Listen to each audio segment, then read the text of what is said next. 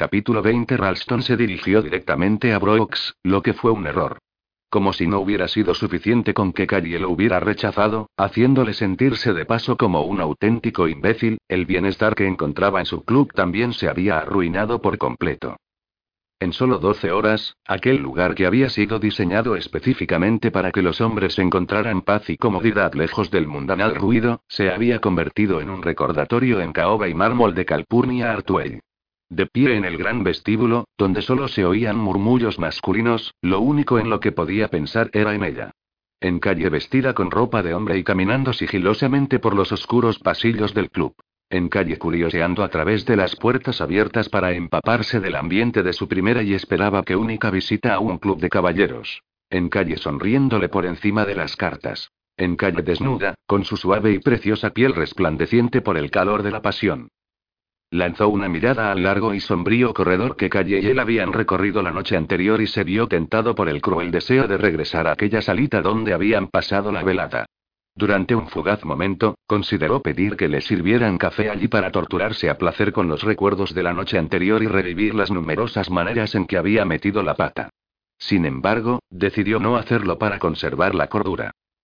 Lo cierto es que todavía no podía creerse que ella lo hubiera rechazado. Después de todo, un marqués joven, rico y atractivo no le preguntaba todos los días a una joven si quería casarse con él. Supuso que aún sería menos frecuente que dicho marqués fuera rechazado. ¿Cuánto tiempo se había pasado él evitando a matronas y debutantes desesperadas, que competían entre sí para obtener la posición de marquesa de Ralston? Y ahora, cuando por fin estaba dispuesto a que alguien ocupara dicho puesto, la mujer a la que se lo ofrecía no lo quería. Pero si Calle pensaba realmente que podía rechazarlo y olvidarse de él, estaba muy equivocada. Frustrado, se quitó la capa y se la lanzó al lacayó más cercano, no sin antes percibir el olor de la joven en la tela. Una combinación de almendras, lavanda y la propia calle. Aquel pensamiento le hizo fruncir el ceño y observó, con no poco placer, la manera en que el lacayo se apuró a alejarse para no ser el receptor de su pésimo humor. Aquella emoción fugaz fue reemplazada con rapidez por una nueva llamarada de indignación.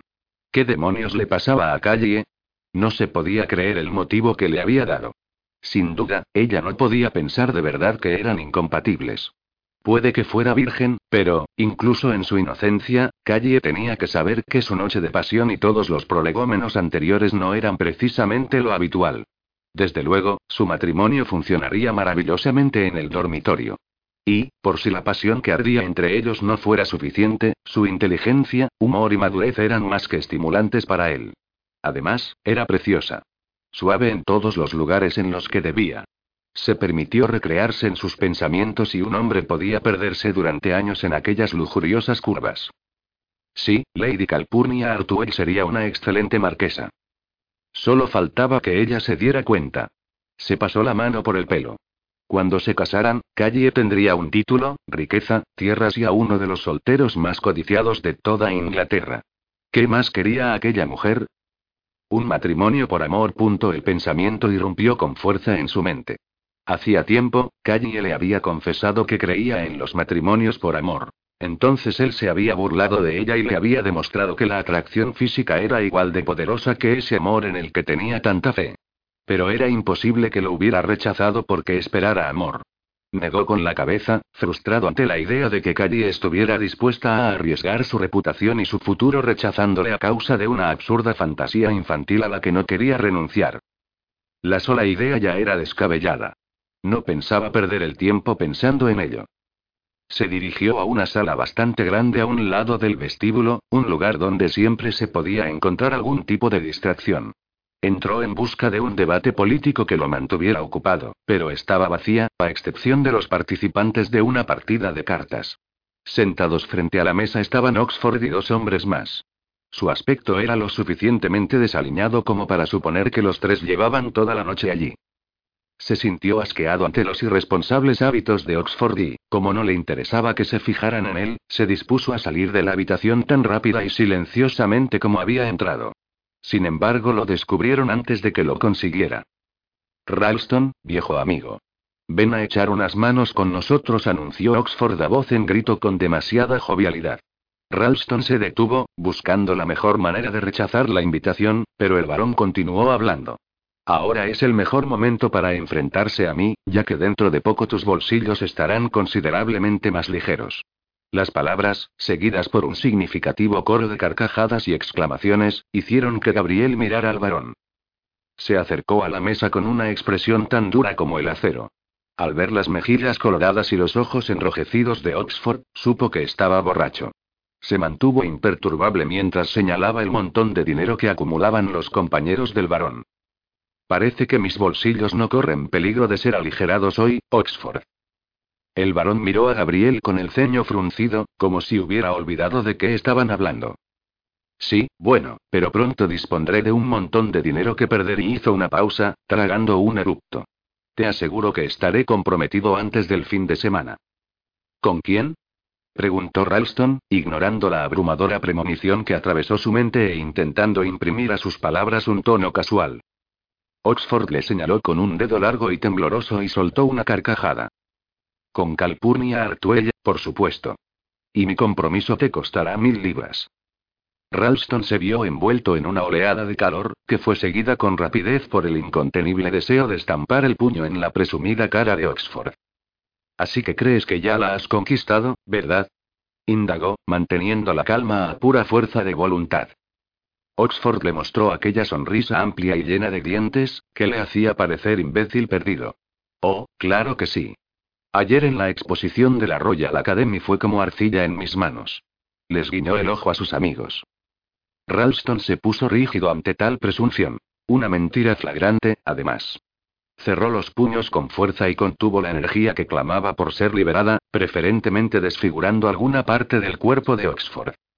El varón no notó la tensión que Ralston reprimía con todas sus fuerzas y siguió presionando. Mañana mismo la visitaré y le plantearé mi propuesta como un negocio. Es posible que además comprometa a la muchacha durante el fin de semana, para asegurarme de que a Allendale no le queda más remedio que darme la bienvenida a la familia. Aunque lo más probable es que me dé las gracias y me ofrezca una buena dote por hacerme cargo de su hermana solterona. La idea de que Oxford pusiera un solo dedo encima de calle fue la gota que colmó el vaso. Al instante arrancó al varón de su silla como si no pesara más que un niño. La acción provocó que los compañeros se levantaran y se apartaran por si había una pelea. Ralston olió el miedo que emanaba de Oxford, y su debilidad y cobardía alimentaron la repugnancia que sentía por él. Lady Calpurnia Artuell es mil veces mejor que tú. No mereces respirar el mismo aire que ella grunó. Soltó al varón y sintió una aguda satisfacción cuando el hombre cayó desmadejado sobre la silla. Con una mirada tan regia como la de cualquier soberano, Ralston añadió. Te aposté mil libras a que no la conseguirías y sigo pensando lo mismo. De hecho, estoy tan seguro de ello que duplico la apuesta aquí y ahora. Observó el temblor de las manos de Oxford cuando el varón estiró las mangas de su chaqueta. Será un placer, Ralston. Semejante comportamiento tan grosero, dijo, merece que aligere tus arcas un poco más. Gabriel giró sobre los talones y salió de la estancia sin añadir nada, intentando convencerse a sí mismo de que su comportamiento solo era debido a que se había visto obligado a salir en defensa de una dama con quien tenía una enorme deuda pendiente. Fue más fácil dejarse llevar por esa idea que aceptar las poderosas emociones que lo atravesaban al pensar que Calle pudiera acabar convertida en baronesa. Esa misma tarde, Callie abría la puerta de la tienda de Madame Ebert, en Bond Street, ansiosa por poner fin de una santa vez a lo que estaba resultando un pésimo día para ella. Después de que Ralston asaltara su casa, Callie había llorado durante un buen rato antes de recibir recado de que la modista había terminado el vestido que le había encargado, así como varias prendas del nuevo vestuario de Juliana. Tomó el mensaje como una señal de que no podía pasarse el día sintiendo lástima por sí misma y se preparó para pasar la tarde en la tienda, algo que le parecía solo un poco mejor que asistir a un entierro. No obstante, necesitaba urgentemente una distracción y estaba segura de que la modista francesa se la proporcionaría. Convenció a Mariana para que la acompañara. Su hermana menor abandonó antes que ella a Yendale House para recoger a Juliana de camino, puesto que la joven tendría que pasarse también la tarde probándose sus vestidos nuevos.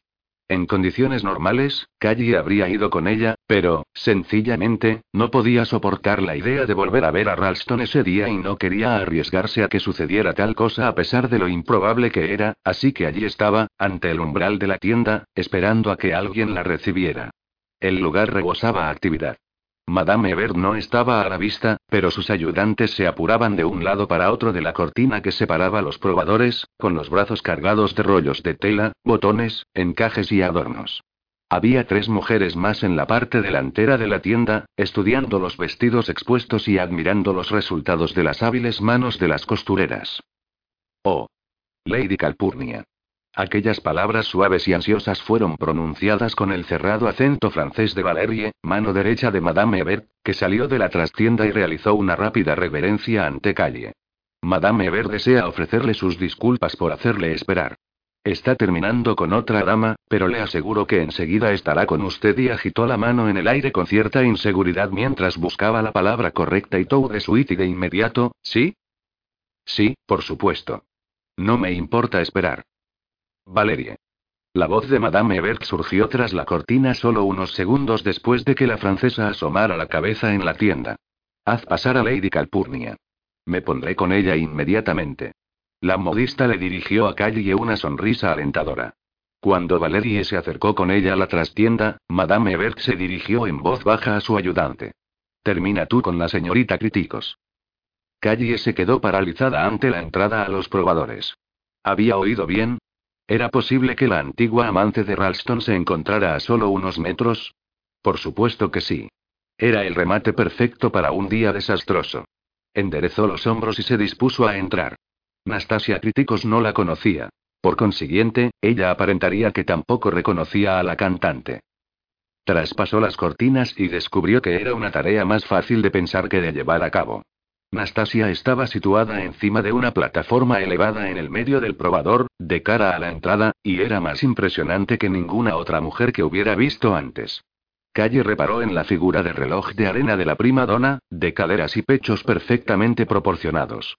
Nastasia giró sobre sí misma para estudiar su imagen con ojo crítico en el enorme espejo y tomar nota de todos los detalles del sensacional vestido color escarlata que se estaba probando. El diseño resaltaba la alta y exuberante silueta de Nastasia. El corpiño se cerraba en la espalda con una hilera de minúsculos y elegantes botones, cada uno de los cuales tenía un diminuto y perfecto ojal. Calle tragó saliva, sintiéndose pálida, corriente e insulsa y deseando haber elegido cualquier otro día para recoger su vestido. Al darse cuenta de que se había quedado mirando boquiabierta a la otra mujer, se giró y siguió a Madame Ebert. Pasó por detrás de Nastasia, sin poder evitar echar un vistazo al reflejo de la cantante en el espejo, y envidió la belleza de la mujer. Ralston y ella debían de haber resultado una pareja sensacional. Nastasia era espectacular.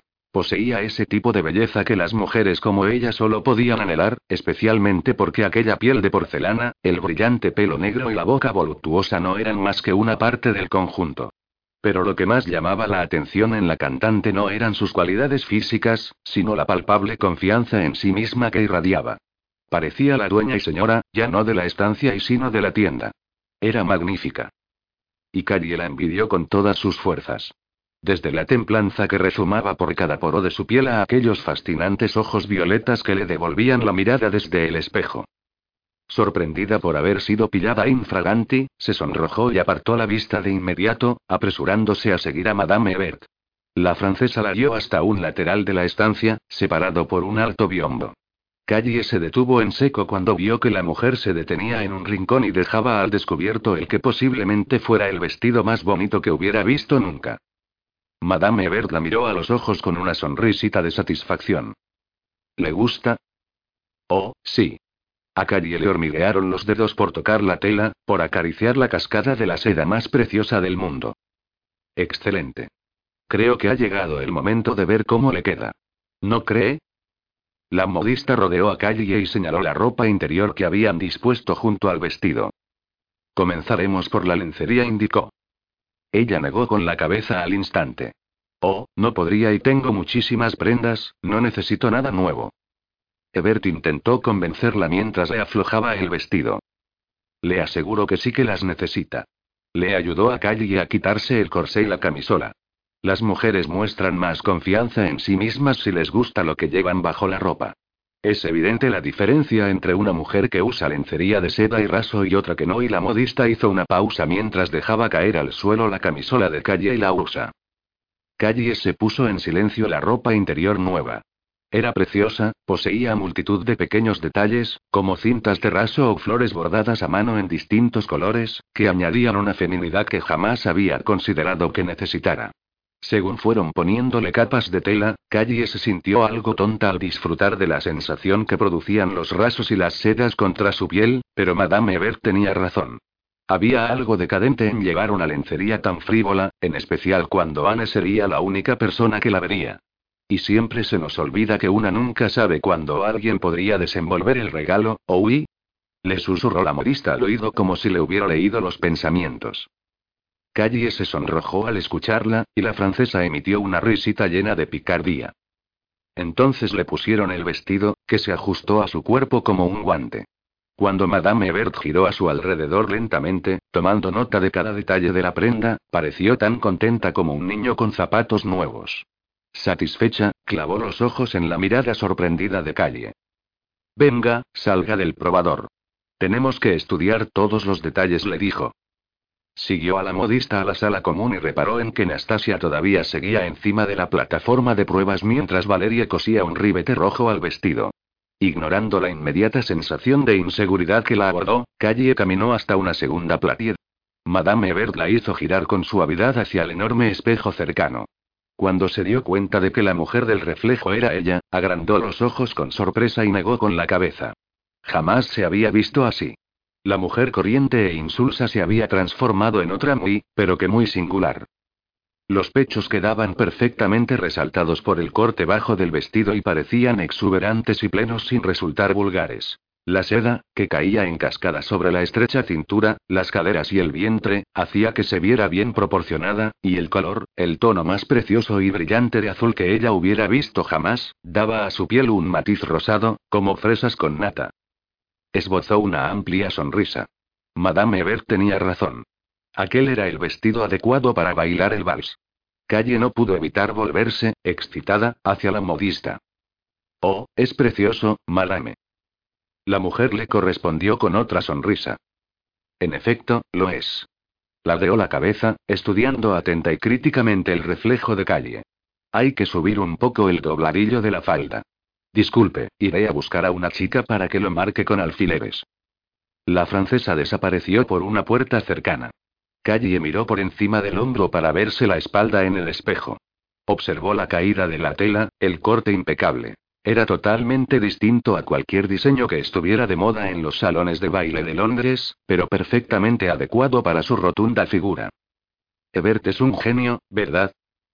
Calle clavó la mirada en el espejo y se tropezó con un par de ojos violetas reflejados allí. En efecto, lo es, respondió en voz baja, con una sonrisa educada. Nastasia observó en la imagen cómo Valerie se acercaba a Calle y prendía con alfileres una parte del dobladillo. A Ralston siempre le ha gustado su trabajo, explicó como por casualidad. Calle apartó la mirada, insegura. Jamás había hablado antes con una amante. Y menos aún con la antigua amante del hombre del que estaba enamorada. Nastasia adoptó una expresión aburrida. No tiene que mostrarse reservada conmigo, Lady Calpurnia. No somos jovencitas recién salidas de la escuela, somos mujeres, ¿no es cierto? Sé que él está ahora con usted. Son gajes del oficio, querida. Calle negó con la cabeza, segura de que tenía la boca abierta y expresión de tonta. No está conmigo. La cantante arqueó una ceja perfectamente dibujada. ¿Está diciéndome de verdad que Ralston no la ha seducido? Calle se sonrojó y apartó otra vez la mirada. Nastasia se rió. El sonido no contenía la maldad que Calle hubiera esperado, sino diversión. No esperaba que él lo hiciera, ¿verdad? Pero le apuesto lo que quiera a que disfrutó de cada minuto. Ralston pertenece a esa rara clase de hombres que antepone el placer de sus parejas al suyo. A Calle le ardieron las mejillas cuando la actriz siguió hablando con tanta franqueza. He tenido muchos amantes y solo otro fue tan generoso como Ralston. Tiene suerte de que él haya sido el primero. Calle pensó que se moriría de vergüenza allí mismo en el acto. ¿Me acepta un consejo? Calle alzó la cabeza de golpe y observó en el reflejo a la belleza de pelo negro como el azabache. Nastasia no la miraba a ella, sino que había vuelto la vista hacia la ventana por la que entraba a raudales el sol de la tarde. Tras un largo momento de silencio, la curiosidad pudo con ella. Por favor, y cuando tenía 18 años comenzó Nastasia en tono soñador, conocí a mi primer hombre. Dimitri fue generoso y amable, un buen amante que poseía todo lo que yo había soñado y todo lo que yo no sabía que deseaba. Resultó inevitable que me enamorara de él. Fue un amor que superó cualquier cosa que conociera. Cualquier cosa que hubiera escuchado, algo realmente mítico. Ha sido el único hombre al que he amado. Hizo una pausa mientras un velo de tristeza atravesaba su rostro con tal rapidez que Calle no estuvo segura de haberlo visto. Pero no me correspondió. Él no era capaz de sentir esa clase de emoción. Así que me rompió el corazón. A Calle se le llenaron los ojos de lágrimas de una manera inesperada, afectada por la triste historia de la otra mujer. ¿Qué ocurrió después? preguntó, incapaz de contener la curiosidad. Nastasia encogió los hombros con elegancia. Me fui de Grecia y alcancé el éxito gracias a mi voz. Valerie se puso en pie tras rematar su tarea, y Nastasia pareció salir de su ensimismamiento. Parpadeó e inspeccionó el trabajo de la joven en el espejo. Ralston es su Dimitri. Proteja su corazón. Hubo un silencio preñado de sentimiento mientras las dos mujeres se perdían en sus reflexiones. Si pudiera volver atrás, ¿volvería a enamorarse de él? Preguntó Calle de manera impulsiva, lamentando las palabras en cuanto salieron de su boca. Nastasia se lo pensó durante un buen rato con una expresión de tristeza. Cuando sus ojos chocaron con los de Calle, en el espejo, brillaban de emoción. No susurró. Le amé demasiado para no ser correspondida. Calle se enjugó con disimulo una lágrima perdida cuando volvió Madame Ebert, ajena a la conversación que había tenido lugar durante su ausencia. El vestido de Lady Calpurnia es muy hermoso, dijo Anastasia, volviendo la cabeza hacia la modista, me gustaría encargar uno con la misma tela. Lo siento, señorita Críticos. La tela no está disponible, se disculpó secamente Madame Ebert. Anastasia le lanzó a Calle una mirada directa, observándola de pies a cabeza. Bien. Parece, Lady Calpurnia, que está convirtiendo en una costumbre quedarse con lo que yo quiero. Esbozó una sonrisa. Espero que tenga mejor suerte que yo. Ese vestido, sin duda, le ayudará. Calle inclinó la cabeza, aceptando las palabras de Nastasia. Gracias, señorita Críticos. Y, deje que le diga que posee un brillante talento. Nastasia se bajó de la plataforma e hizo una profunda y elegante reverencia, admitiendo por fin la posición social de Calle. Y usted tiene un buen corazón, Milady. Dicho eso, Valerie y ella se dirigieron a uno de los probadores laterales, donde Calle imaginó que habría otras prendas que Nastasia debería aprobar. Cuando se dio cuenta de que la mujer se marchaba, resultó una sorpresa y le entristeció pensar que pudiera ser debido al camino que había tomado su conversación. Volvió a centrar la atención en la modista y esbozó una sonrisa acuosa ante su expresión de curiosidad. Sabía lo que Madame Ebert estaba pensando. ¿Qué tenían en común una cantante de ópera y la hermana de un conde? Sin embargo, la modista llevaba demasiado tiempo al frente de su negocio como para arriesgarse a provocar la ira de sus dientes haciendo preguntas demasiado personales, así que centró la atención en el dobladillo de calle. Madame Eber rectificó la longitud en la falda y, tras darle instrucciones concretas a una de las ayudantes, salió del probador. La joven reacomodó los alfileres en silencio mientras ella revivía la conversación con Nastasia en su mente.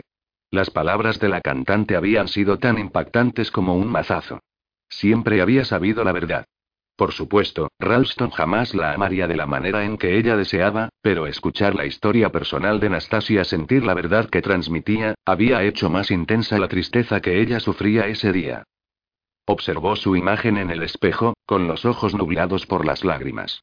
Aunque todos los días fuera tan bella como la mujer del reflejo, eso no haría que Ralston la amara.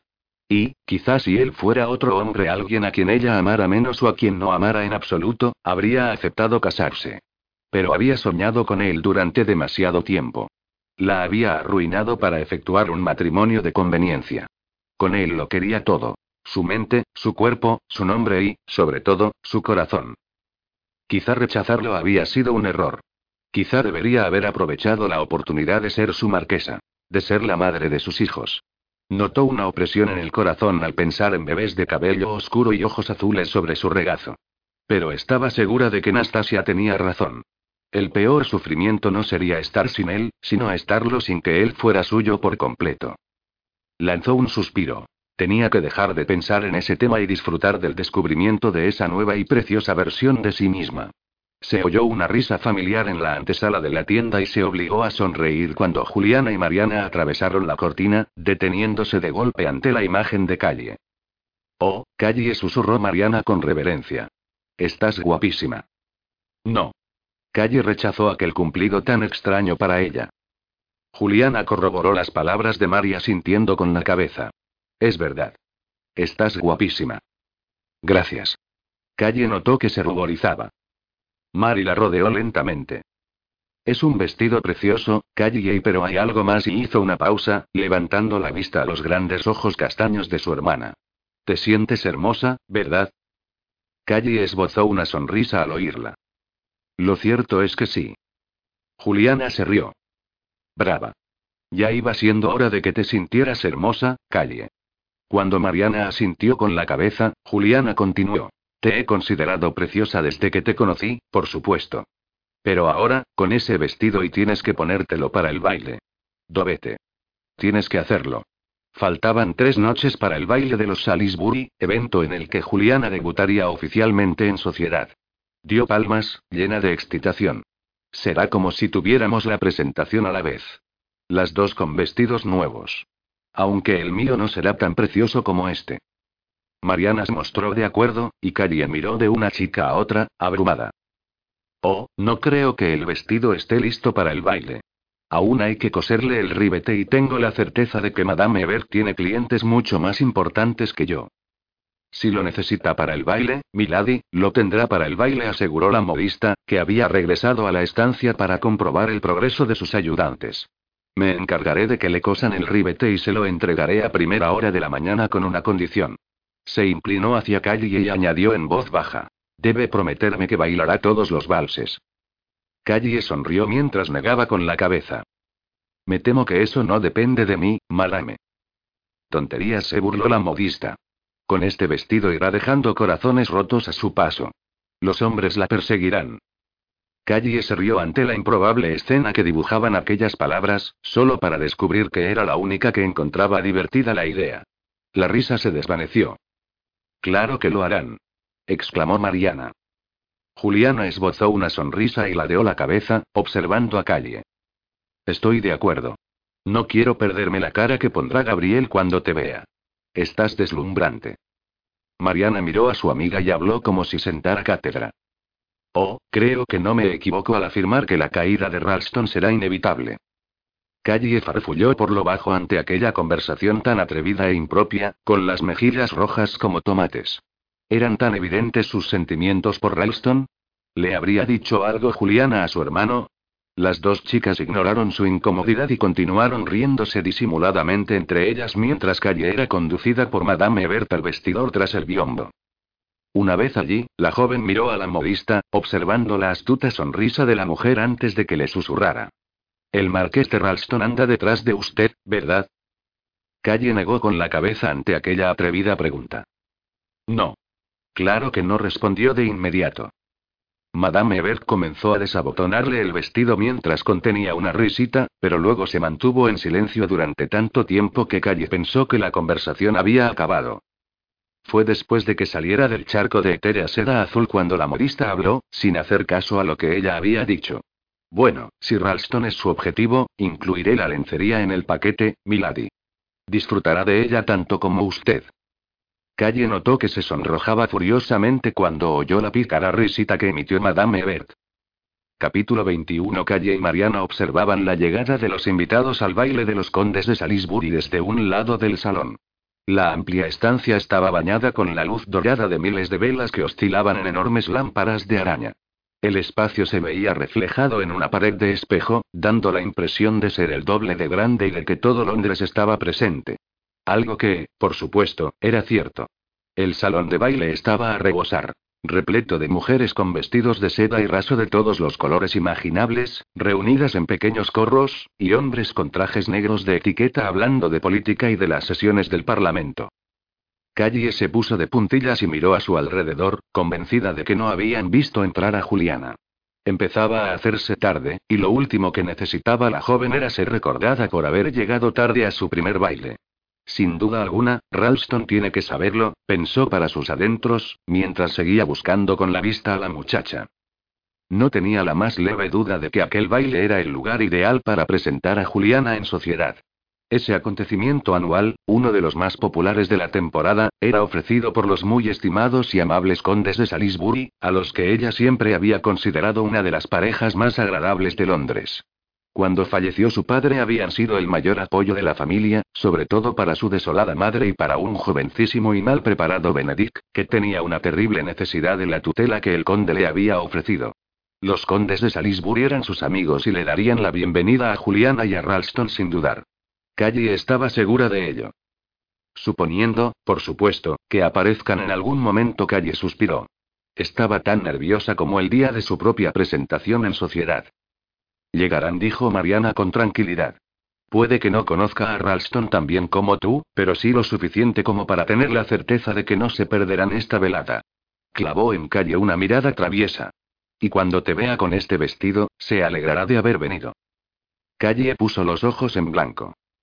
Estás yendo demasiado lejos, Mari, incluso para ser tú le reprendió secamente. Mariana se rió y encogió los hombros. Quizá pero no por ello es menos cierto. Ebert se ha superado. Es un vestido sensacional. Calle miró la drapeada seda azul que cubría el corpiño y la falda ahuecada que se contoneaba cuando caminaba.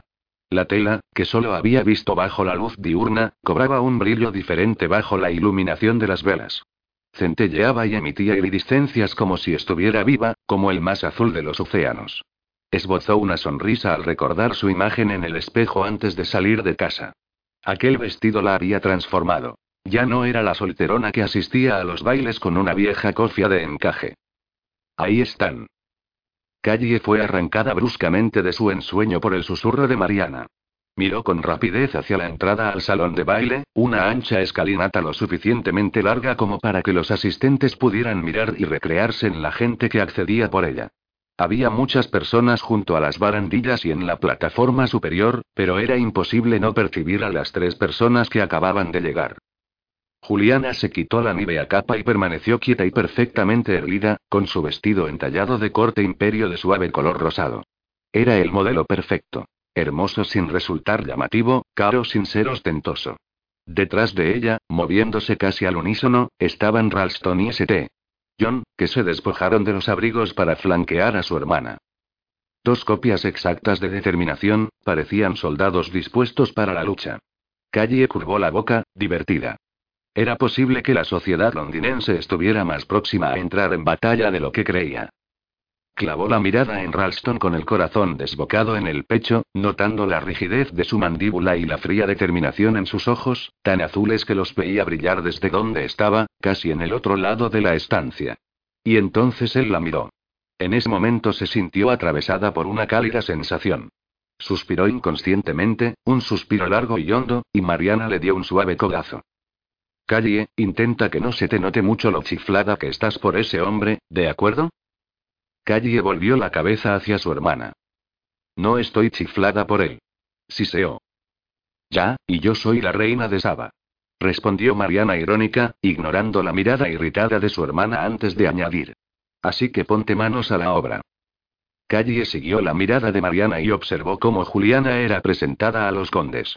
Se fijó en que la joven hacía una reverencia perfecta y que sonreía como debía, con una serenidad apabullante. Inclinó el cuello con la gracia de un cisne, envidiada seguramente por cada mujer presente. Mariana emitió un ronroneo de satisfacción al oído de su hermana. Le ha salido mejor que nunca. Calle ignoró a la muchacha y estudió el resto de la estancia, advirtiendo las miradas que se clavaban en Juliana desde todas las direcciones. Aquello no iba a resultar fácil. He oído decir que es ilegítima y ya sabes, por la madre. Aquel susurro llegó desde la izquierda, y Calle volvió hacia allí la cabeza. Vio al duque de Leighton y a su madre, la duquesa viuda, con los ojos fijos en la debutante. Contuvo el aliento al notar una expresión de desdén en la bien parecida cara del duque mientras su madre seguía hablando. No entiendo por qué Salisbury permite la entrada de alguien así. Claro que no es que la reputación de Ralston sea mucho mejor. Estoy segura de que él también ha engendrado a unos cuantos bastardos donde no debía. Aquellas palabras, tan absolutamente impropias y, al mismo tiempo, tan esperadas, fueron como un jarro de agua fría. Calle clavó una mirada airada en la duquesa y una mirada que quería decir que se iba a enterar. El duque de Leighton la vio. Escuchar a escondidas es un hábito horrible, Lady Calpurnia señaló el hombre con voz gélida. Un año antes, Calle no hubiera tenido valor para responder. Creo que hay hábitos mucho peores, Excelencia respondió, lanzándole una mirada de desprecio a la duquesa viuda. Dicho eso, atravesó el salón de baile, dispuesta a salvar a Juliana de esas víboras. Mariana la siguió, pisándole los talones. Bien hecho, hermanita. Mariana aplaudió su intrepidez. Tenías que haberles visto las caras. No tenían precio. Se lo merecían, por se aseguró Calle con aire distraído, centrada en llegar cuanto antes al lado de Juliana y acogerla bajo el ala protectora del nombre de Allendale durante el resto de la velada. No contendría las murmuraciones, pero ayudaría bastante. Mientras se abrían camino entre la multitud, las dos jóvenes se encontraron con Rivington, y Mary puso la mano con rapidez en el brazo de su prometido. Ven a conocer a Juliana, Riff dijo en un susurro que solo pudo oír él. Por supuesto, Rivington ya había sido presentado a la chica, pero el duque comprendió al instante lo que Mariana quería decir realmente. Ven y protégela con tu título las acompañó sin pensárselo dos veces. Calle atravesó el último grupo de personas y se reunió con Juliana en una zona despejada, a varios metros de diversos corrillos que parecían tan cautivados con sus conversaciones que no soportarían verse interrumpidos para saludar a Juliana. Calle sabía de sobra lo que ocurría. Igual que lo sabían todos los demás. Ralston y St. John permanecían junto a su hermana, dispuestos a vérselas con la mitad de Londres si hiciera falta. Calle observó a Gabriel brevemente y notó la cólera que lo embargaba ante aquella sociedad que rechazaba con tanta facilidad a los que no encajaban. ¿Cuántas veces se había sentido ella exactamente igual que él en ese momento? Sin embargo, no era el momento de mostrar simpatía por él. Su hermana le necesitaba. Juliana. Exclamó en voz clara y alta, perfectamente audible para los que estaban cerca, sin perder detalle. Qué contenta estoy de verte aquí. Mariana y yo estábamos esperándote. Lo mismo digo. Aseguró Mari, cogiendo a la joven de las manos. La tarde ha estado aburridísima sin ti. Le lanzó a su prometido una mirada de ansiedad. ¿No estás de acuerdo, Rivington? El duque de Rivington hizo una reverencia sobre la mano de Juliana. En efecto.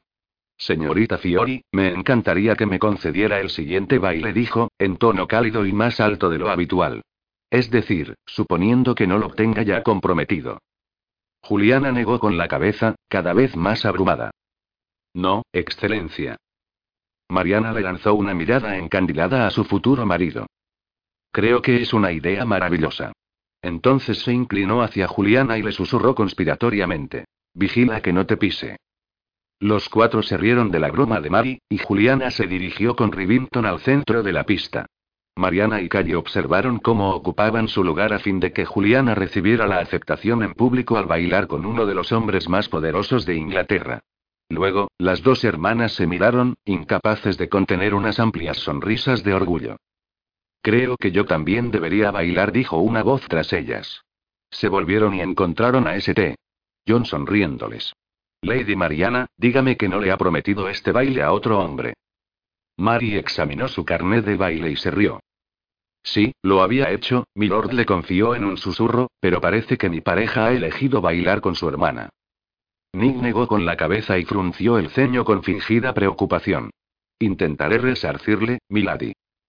Muy caballeroso de su parte, afirmó Mary, con una amplia sonrisa, y dejó que la condujera a la pista. Calle los observó partir, divertida. Casi llegó a olvidarse de que la habían dejado a solas con Ralston. Casi. Sin saber qué decir por culpa de su última conversación, Calle se dio la vuelta y se obligó a mirar aquellos ojos ilegibles. Nerviosa, pensó que lo mejor sería abordar un tema seguro. Lord Ralston, parece que Juliana ha empezado con buen pie. En efecto. Gracias a ti y a tu familia. Rivington está demostrando que será un excelente miembro de nuestra heterogénea familia. Calle curvó los labios serenamente mientras observaba a las parejas bailar. Ralston alzó la comisura de la boca. Estoy en deuda con él. La miró, clavando en ella sus penetrantes ojos azules. ¿Y contigo? Luego la observó de arriba abajo con los párpados entreabiertos y las pupilas dilatadas, y Calle detectó en él un leve cambio de actitud. Fue cuando supo que él había percibido su vestido. Pídeme que baile contigo. Punto sabía que era una idea terrible, que no debía bailar con él después de haber rechazado su propuesta de matrimonio y decidido que debía permanecer alejada de él. Sabía que lo último que debería permitir era que Ralston la dejara devastada esa noche. Pídeme que baile contigo mi primer vals con este vestido, silenció aquella vocecita, y resolvió en ese mismo momento que debía detener aquellas fantasías tan estúpidas. Bailar con Ralston era, definitivamente, una pésima idea. Lady Calpurnia, ¿quiere bailar conmigo? Al principio, Callie se quedó realmente confundida por las palabras, aquellas que había deseado que Ralston dijera, pero que en lugar de haberlas pronunciado él, provenían de una dirección distinta y concretamente, le habían llegado por encima de su hombro derecho. Parpadeó, despistada, sin notar apenas la expresión atronadora de Ralston antes de entender lo que sucedía y volverse para mirar al varón de Oxford. No. Contuvo el deseo de golpear el suelo con el pie. No podía negarse. Hacerlo no solo sería el colmo de la descortesía, sino que además Carrie no se encontraba en posición de rechazar ninguna oferta para bailar. Los pensamientos atravesaban su mente a toda velocidad. Miró brevemente a Ralston, preguntándose por qué él no reclamaba el baile para sí mismo. Desde luego, ella no negaría que había sido el primero en pedírselo. Pero él no dijo nada y se limitó a mirarla de una manera fría e ilegible. Me encantará bailar con usted, Milord respondió, volviéndose hacia él. Gracias. El varón le tendió la mano y ella puso la suya encima. Cuando sus manos se tocaron, Oxford le dirigió una amplia sonrisa que no se reflejó en sus ojos. Excelente.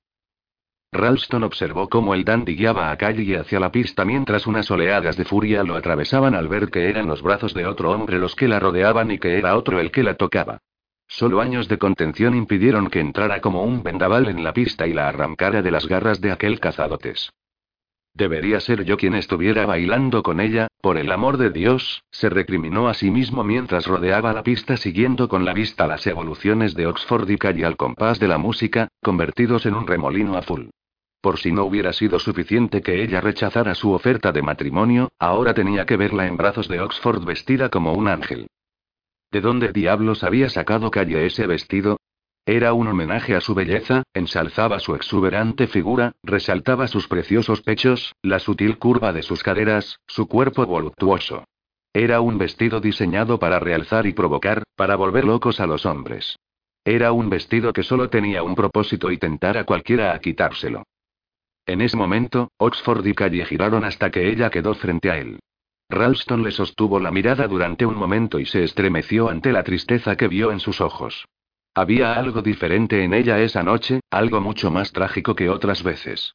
Gabriel supo instintivamente que él era la razón de su desolación, que lo había estropeado todo con aquella miserable propuesta de matrimonio haciéndole creer, de cierta forma, que no quería casarse con ella.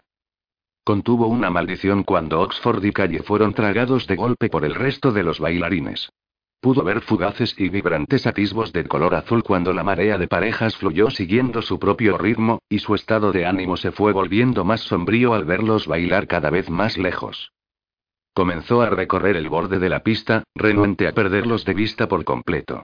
Pasó ante varios grupos, personas a las que fue saludando con la cabeza sin demasiado entusiasmo, tratando de moverse con la suficiente lentitud para no dar pie a despertar su curiosidad, pero con la rapidez necesaria para seguir el ritmo de los bailarines.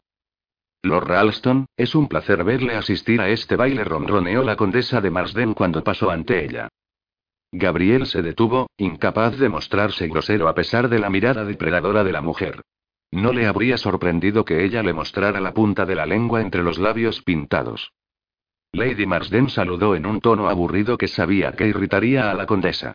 Encantado de haberla complacido. Me gustaría presentarle mis respetos a su marido, continuó con mordacidad. Está por aquí. La condesa entrecerró los ojos, y él supo que había logrado su objetivo. No, no ha venido. Ah, dijo él, alejándose ya. Una lástima. Transmítale mis más afectuosos saludos. Volvió la mirada hacia la pista y se encontró a Juliana riéndose mientras Rivington la hacía girar sin cesar, mostrando a todo Londres que, hermanastra o no, extranjera o no, Juliana Fiori era tan buena pareja de baile como cualquier dama del salón. Notó una emoción en el pecho al observar a su hermana sonriéndole a un duque esa nueva hermana que había encontrado el camino a su corazón con tanta facilidad, como si fuera la cosa más natural del mundo para ella bailar con uno de los más reverenciados miembros de la aristocracia. La sociedad se apresuraría a encontrarle defectos, aunque sería mejor que no lo hicieran. Con el apoyo que le proporcionarían Nikiel, y las familias Allendale y Rivington, Juliana no podría estar mejor protegida. Formar una alianza con Calle había sido una de las mejores decisiones que podría haber tomado para asegurar la aceptación de Juliana en la sociedad. Calle. Era extraordinaria. Incluso a pesar de haber rechazado su petición de matrimonio, había cumplido su promesa convirtiendo a Juliana en una debutante de la que estaría orgulloso cualquier hermano. Bien sabía Dios que él no lo habría conseguido ni siquiera haciendo gala de sus mejores intenciones. Juliana estaba allí esa noche gracias a Calle. Era una parte fundamental del éxito de su hermana. Y, de alguna manera, se había convertido también en una parte muy importante de su vida. Aquel pensamiento lo atravesó. De repente, supo que tenía que volver a hablar a solas con ella.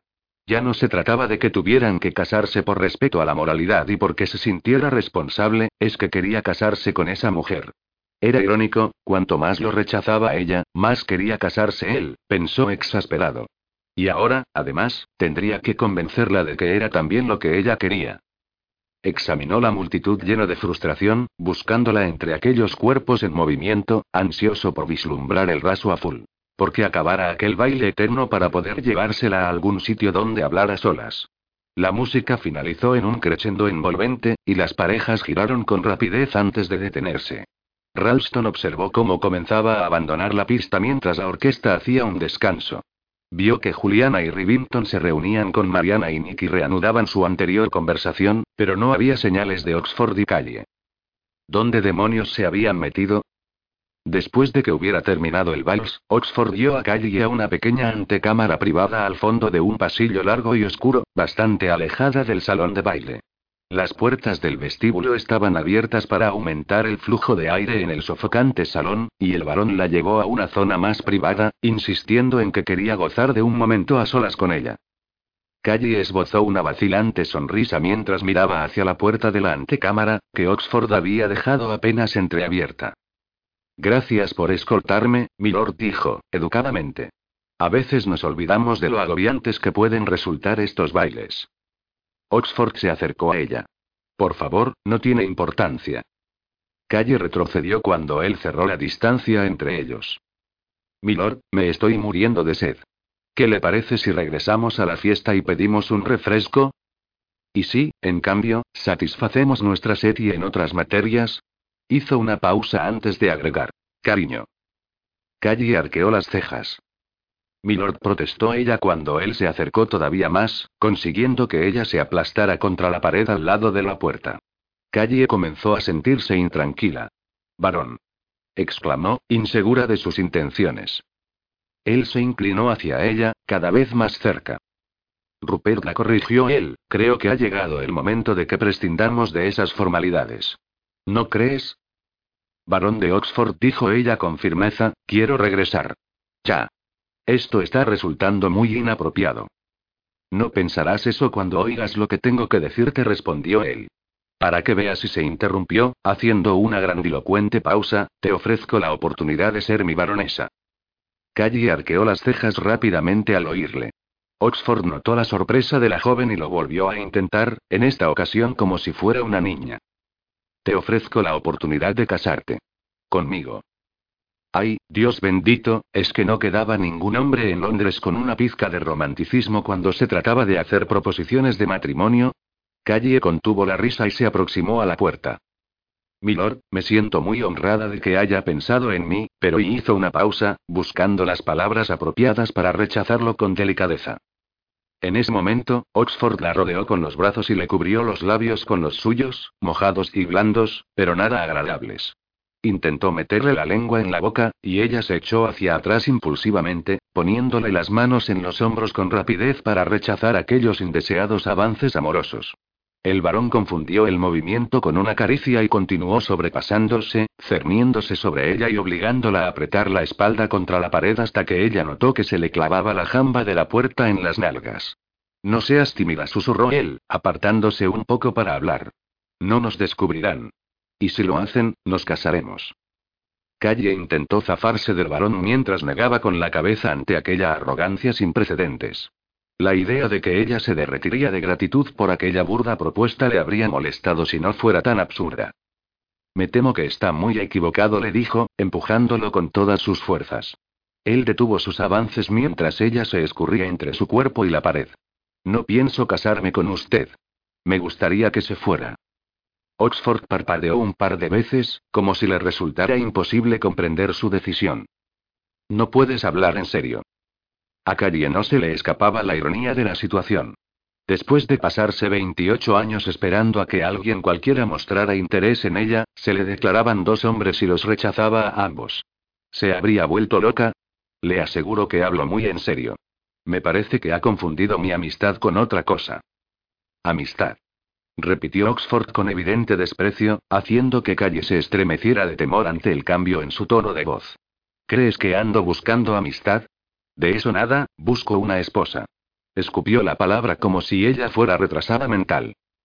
Calle retrocedió, sin pensar, para alejarse de él. Aquel nuevo Oxford la estaba dejando muy sorprendida. El dandy sonriente, presumido e insípido se había convertido en un hombre enfadado y desagradable. Entonces me parece que ha pensado equivocadamente que estoy buscando marido. Oxford curvó los labios en una grosera mueca. Vamos y no puedes esperar que me crea que no has soñado con esto. ¿No sueñan con un momento así todas las solteronas del mundo? Calle se irguió en toda su altura y alzó la cabeza con orgullo. En efecto, varón, soñamos con una propuesta de matrimonio. Pero no soñamos con que sea usted quien la haga. Calle notó la enorme furia que embargaba a Oxford en la tensión de su cuerpo y el intenso matiz rojo que adquiría su rostro. En cualquier otra situación se habría sentido orgullosa de haber conseguido tal cosa, pero en ese momento, llegó a pensar que iba a golpearla. No lo hizo, sino que retrocedió y la liberó de tan sofocante cercanía. Observó que poco a poco la furia desaparecía, haciéndose patente lo que él sentía realmente por ella. Un completo y pronunciado desdén. Cometes un terrible error, le advirtió. Sinceramente, lo dudo mucho. Las palabras de calle fueron bruscas y a la defensiva. Esta conversación ha terminado. Él la miró fijamente, con los ojos ardiendo de cólera contenida. Ella se giró con determinación y se acercó a la ventana para mirar el jardín en penumbra. Mi oferta será la mejor que recibirás nunca. ¿De verdad piensas que alguien querrá una cerdita como tú? Notó que quería hacerle daño, y lo consiguió. Calle no lo miró cuando salió de la estancia, y esperó a que sus pasos se desvanecieran en dirección al salón de baile antes de aproximarse a una silla. Entonces emitió un largo suspiro y notó el peso de las horribles palabras de Oxford. Resonaban repetidamente en el interior de su mente. Por supuesto, tenía razón. Había recibido dos propuestas en toda su vida, y ninguna de ellas le había satisfecho. Oxford iba detrás del dinero de su dote, y Ralston intentaba mantener intacta su reputación. Algo que, aunque lo honraba, no era la más romántica de las ideas. ¿Por qué ninguno podía quererla simplemente a ella? Se le llenaron los ojos de lágrimas ante ese pensamiento.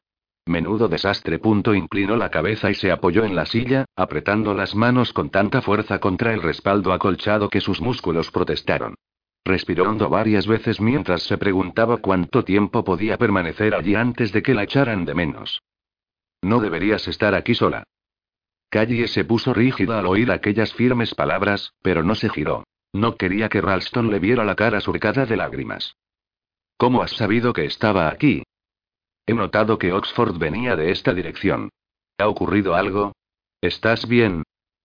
Por favor, vete, susurró ella en la oscuridad, sin responderle.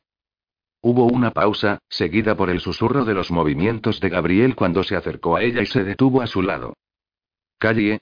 Musitó con tanta ternura que le rompió el corazón. ¿Te encuentras bien? Oh, Dios mío. ¿Te ha tocado Oxford? Lo mataré. Ella volvió a respirar hondo. No y no. No me ha hecho nada. Estoy bien. Es que me gustaría que te fueras antes de que mi reputación se vea arruinada. Él se rió. Creo que ya hemos superado esa fase, ¿no crees? Ella no respondió, y él se acercó más a su espalda. De hecho, es una de las razones por las que estaba buscándote. Calle dejó de apretar el respaldo con las manos. Ralston, por favor, vete. No puedo. Se acercó todavía más y le puso las manos sobre los hombros mientras hablaba en un tono suplicante y seductor a la vez. Calle, tienes que darme la oportunidad de convencerte de la sinceridad de mi propuesta. Por favor, cásate conmigo. Aquello ya era demasiado. No lo podía soportar. Las lágrimas acudieron otra vez, veloces e incontrolables y absolutamente humillantes. Permaneció inmóvil mientras intentaba no hacer ningún sonido que revelara su pena. Cásate conmigo. Ralston repitió aquellas palabras preciosas y tentadoras en un susurro junto a su oído. No puedo, respondió ella, inclinando todavía más la cabeza. Hubo una pausa. ¿Por qué? No y no quiero casarme contigo. Era la mentira más grande del mundo. No te creo. La cólera comenzaba a inundar su voz. Es cierto.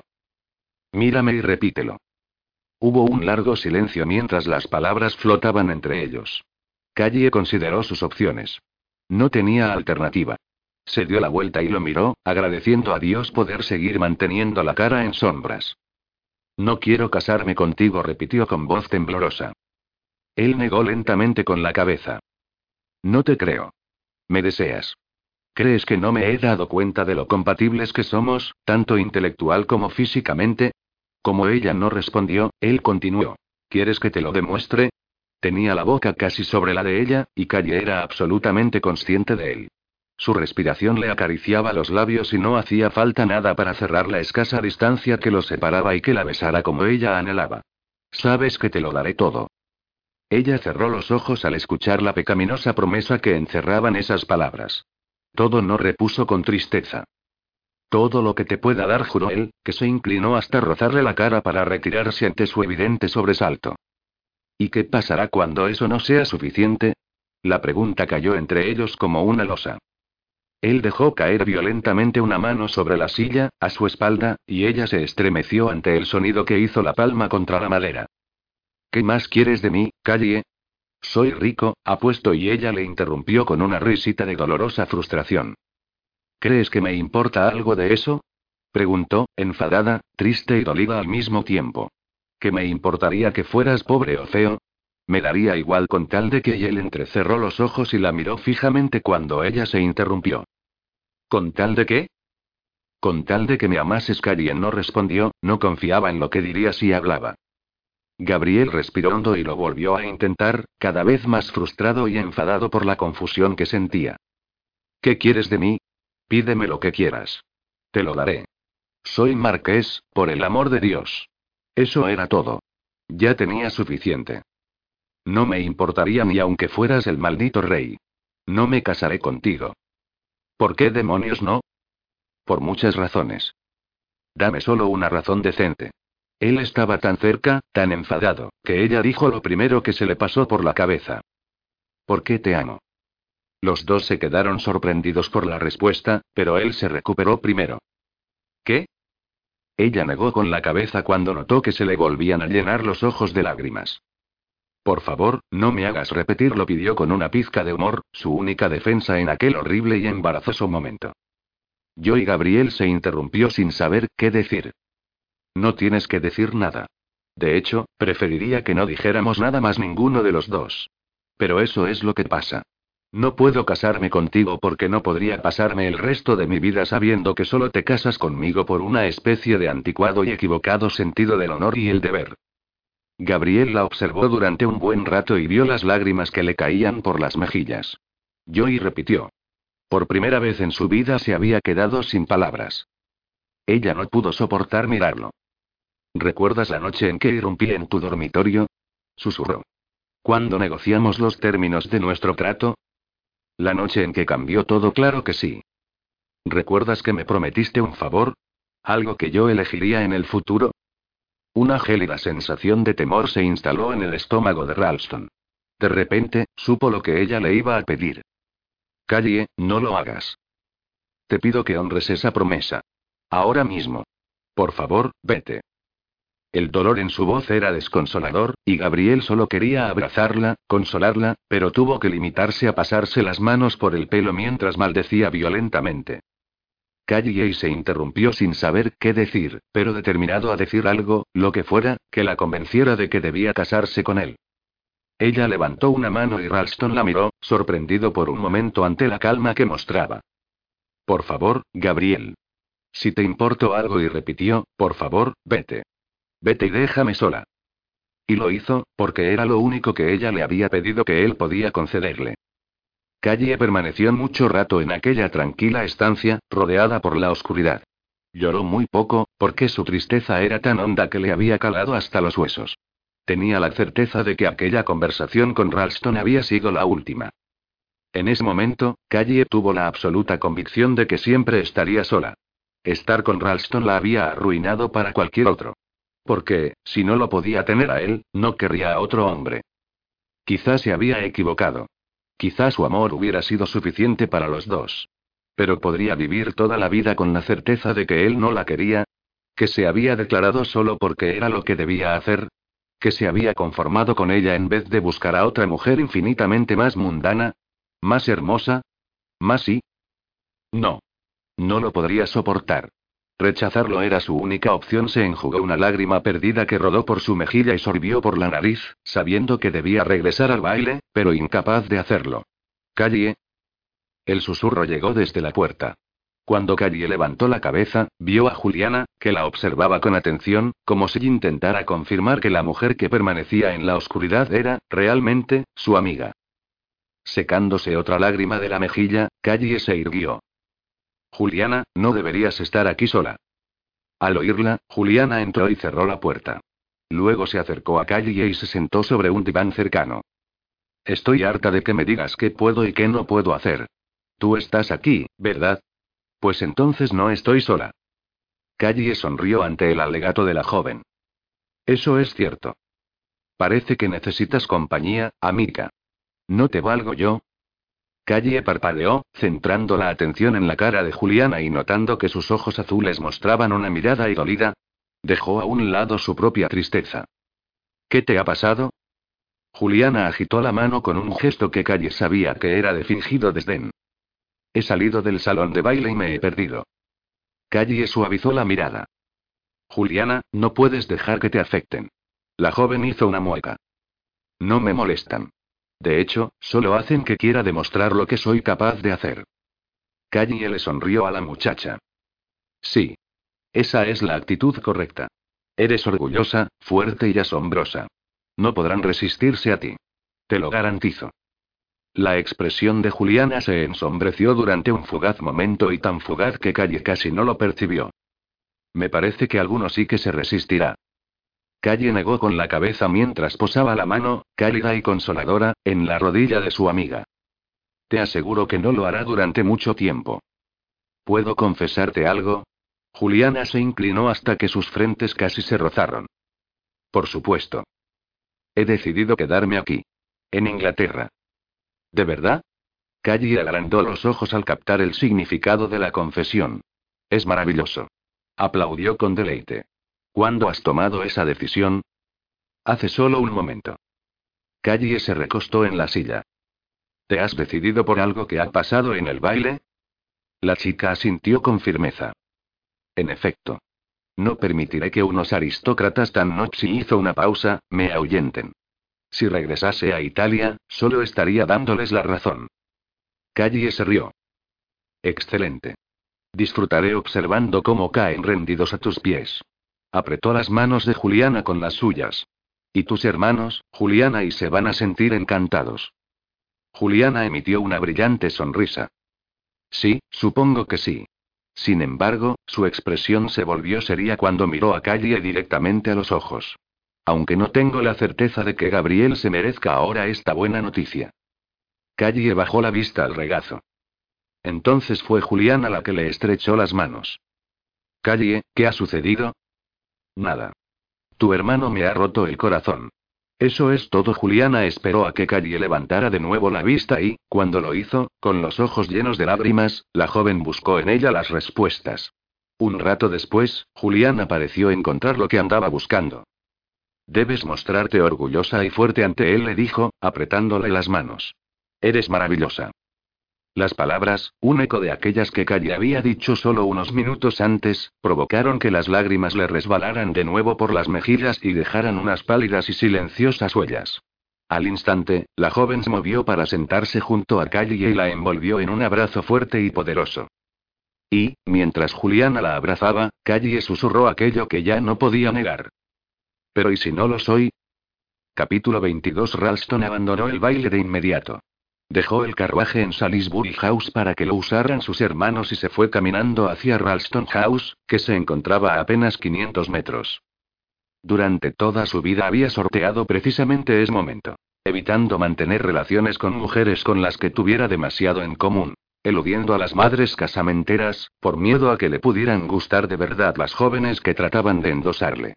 Crecer en el seno de una familia destrozada por culpa de una mujer le había marcado, una familia arruinada por el amor no correspondido de su padre, quien había muerto de aflicción tras intentar combatir durante mucho tiempo aquella obsesión que, finalmente, acabó con él. Y ahora se las tenía que ver con Calle. La hermosa, generosa, encantadora e inteligente Calle, que parecía ser todo lo contrario a su madre pero, aún así, igual de peligrosa que la anterior marquesa. Cuando lo miró con aquellos sensacionales ojos castaños y le profesó su amor, él había perdido la habilidad de pensar.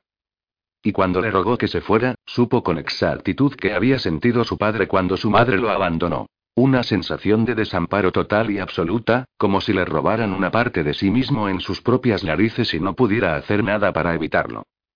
Y era algo aterrador. Si el amor era eso, no quería saber nada de él.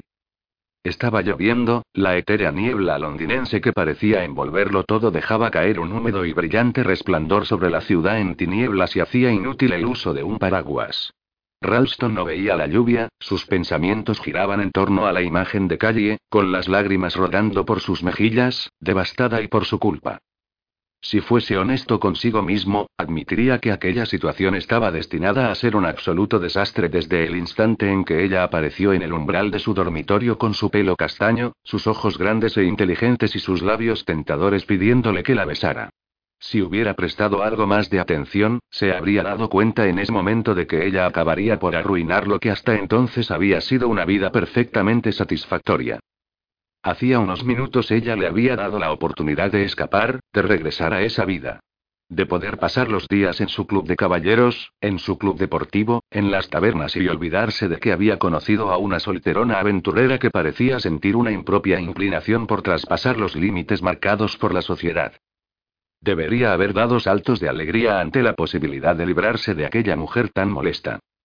Pero ahora tenía recuerdos de calle en cada uno de esos lugares, y la vida que había llevado antes de la noche en que ella irrumpiera en su dormitorio ya no le parecía satisfactoria. Le parecía desprovista de risas y conversaciones interesantes, carente de visitas inadecuadas a tabernas en compañía de hembras aventureras. Vacía de amplias sonrisas, curvas exuberantes y listas malditas. Falta de calle. Y la perspectiva de disfrutar de una vida sin ella era, sin duda, deprimente. Estuvo caminando durante varias horas.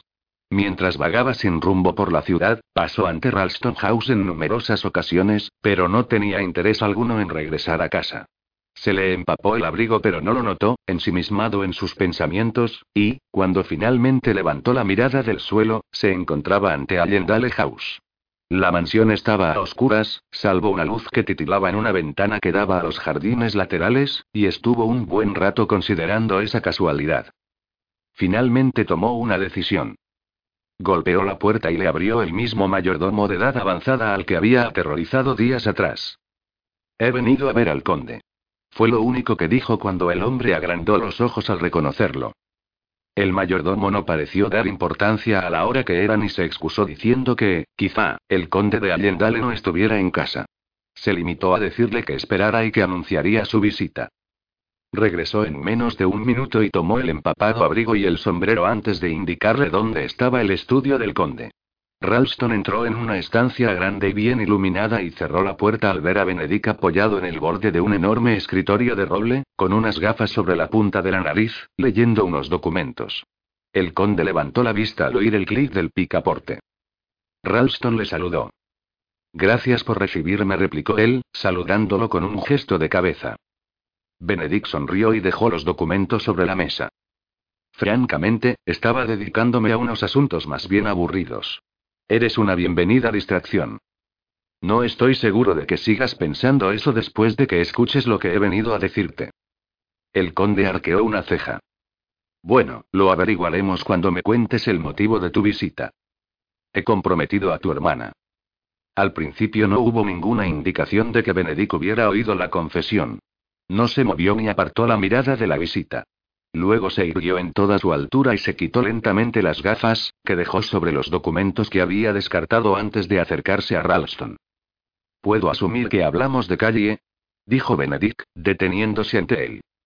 Sí respondió, sin apartar la vista. ¿No estarás exagerando la situación? No. La he comprometido. Por completo. Benedict asintió con la cabeza pensativamente. Luego le dio un puñetazo. Ralston no vio venir el golpe y se tambaleó hacia atrás cuando le alcanzó en la mejilla. Cuando recuperó el equilibrio, Benedict estaba sacudiendo la mano con extrema serenidad. Tenía que hacerlo, se disculpó, algo avergonzado. Ralston asintió con tranquilidad mientras se frotaba la zona donde le había golpeado. No esperaba otra cosa. Benedict se acercó a una mesa baja y sirvió dos copas de whisky. Espero que ahora me lo expliques todo, comentó, ofreciéndole una. Gabriel cogió la copa. Lo cierto es que es muy sencillo, aclaró. He comprometido a tu hermana y me gustaría casarme con ella. Benedict se sentó en un enorme sillón de cuero y lo observó durante un buen rato. Si es tan sencillo, ¿por qué has venido a mi casa, empapado, en mitad de la noche? Ralston se sentó en un sillón frente al conde. Bueno, supongo que solo es sencillo para mí, comenzó. Ah. Entendió las implicaciones. Calle te ha rechazado. Tu hermana es desesperante. Sí, tiene tendencia a ello. No quiere casarse conmigo. He venido a pedirte ayuda. Por supuesto que se casará contigo, dijo Benedict. Ralston se vio atravesado por una oleada de alivio, mucho más poderosa de lo que estaba dispuesto a admitir. Pero no pienso forzarla, tendrás que convencerla. El alivio no duró mucho. Lo he intentado. No atiende a razones. Benedict se rió ante la sorpresa y la frustración que percibió en la voz de Ralston. Hablas como alguien que no ha tenido nunca hermanas. Jamás atienden a razones. Gabriel esbozó una pequeña sonrisa. Sí, ya me estoy dando cuenta. ¿Te ha dicho por qué no quiere casarse contigo? Ralston bebió un sorbo de whisky mientras consideraba la respuesta. Me ha dicho que es porque me ama. Benedict agrandó los ojos. Esa suele ser una razón para casarse, no para no hacerlo, señaló. Eso es justo lo que pienso yo. Se inclinó hacia adelante en el sillón. ¿Cómo puedo convencerla? Benedict se reclinó contra el respaldo y, al ver el ceño fruncido del marqués, se apiadó de él. Calle es una romántica empedernida. Lo es desde niña. Es el resultado natural de que nuestros padres estuvieran absoluta y completamente enamorados, de haber leído todas las novelas románticas que han caído en sus manos durante los últimos 20 años y de mi propia resistencia a contraer un matrimonio sin amor. Me sorprendería que se casara contigo sin una promesa de amor. Lo que me lleva a preguntarte, ¿la amas? Joey Ralston se interrumpió. Su mente corría a toda velocidad. ¿La amaba? Benedict curvó la comisura de la boca con diversión al observar los pensamientos que atravesaban la cara de Ralston. Tendrás que responder más rápido cuando te pregunte ella, hombre. Seré un buen marido. No lo dudo. Tengo el dinero, las tierras y el título para conseguirlo. Si conozco bien a Calle, todo eso le dará igual. No le importa. Esa es otra de las razones por la que ella es más de lo que merezco. Pero a ti sí debería importarte, por eso te lo digo. Benedict clavó sus ojos castaños en Ralston, y ambos hombres se comprendieron a la perfección. Te lo agradezco. Entonces, ¿tengo tu bendición? ¿Para casarte con ella? Sí. Pero no es mi bendición la que tienes que obtener. No pienso forzarla. Sin embargo, para convencerla necesito pasar un tiempo a solas con ella. Y me gustaría que fuera cuanto antes. Benedict tomó un sorbo de whisky y miró a Ralston atentamente. Notó la frustración en sus ojos, la tensión en su cuerpo, y se apiadó del hombre al que su hermana había sumido en la miseria. Si Callie está la mitad de perturbada de lo que pareces estar tú en este momento, la encontrarás en la biblioteca. Ralston arqueó las cejas sorprendido. ¿Por qué me lo dices? Benedict curvó los labios con ironía. Baste decir que no me gusta pensar que mi hermana esté ni siquiera la mitad de perturbada que tú. Ve a la biblioteca. No os molestaré. Pero, por Dios, que no os pille mi madre o se desatará el infierno. Ralston sonrió sin humor ante la broma de Benedict. Intentaré no llamar la atención, pero, para ser honestos, que tu madre nos descubra podría ser la mejor manera de conseguir lo que ando buscando. Se puso en pie y enderezó los hombros, como si estuviera a punto de entrar en batalla. Bajó la mirada hacia Benedict y añadió: Gracias. Te prometo que dedicaré mi vida a hacerla feliz. Benedict alzó la copa hacia el marqués, aceptando sus palabras. Espero que, además, mañana te dediques a obtener una licencia especial. Ralston asintió con la cabeza, prometiendo solemnemente que se casaría con Calle tan pronto como fuera posible. Abandonó la estancia y atravesó el oscuro pasillo hasta la puerta de la biblioteca. Puso la mano sobre la manilla y respiró hondo, intentando que su corazón recuperara su ritmo habitual. Jamás había estado tan nervioso, tan preocupado por el resultado de una conversación. Tan dispuesto a hacer lo que fuera para conseguir lo que quería. Pero allí estaba, seguro de que los siguientes minutos serían los más importantes de su vida. Abrió la puerta y buscó a calle bajo la tenue luz. Estaba acurrucada en uno de los grandes sillones de cuero que había frente a la chimenea, de espaldas a la puerta, con el codo apoyado en el brazo del butacón, sujetándose la barbilla mientras miraba las llamas, ensimismada. Gabriel observó las faldas de raso azul que se derramaban sobre el borde del sillón hasta casi rozar el suelo. Todavía tenía puesto aquel precioso vestido que había llevado en el baile.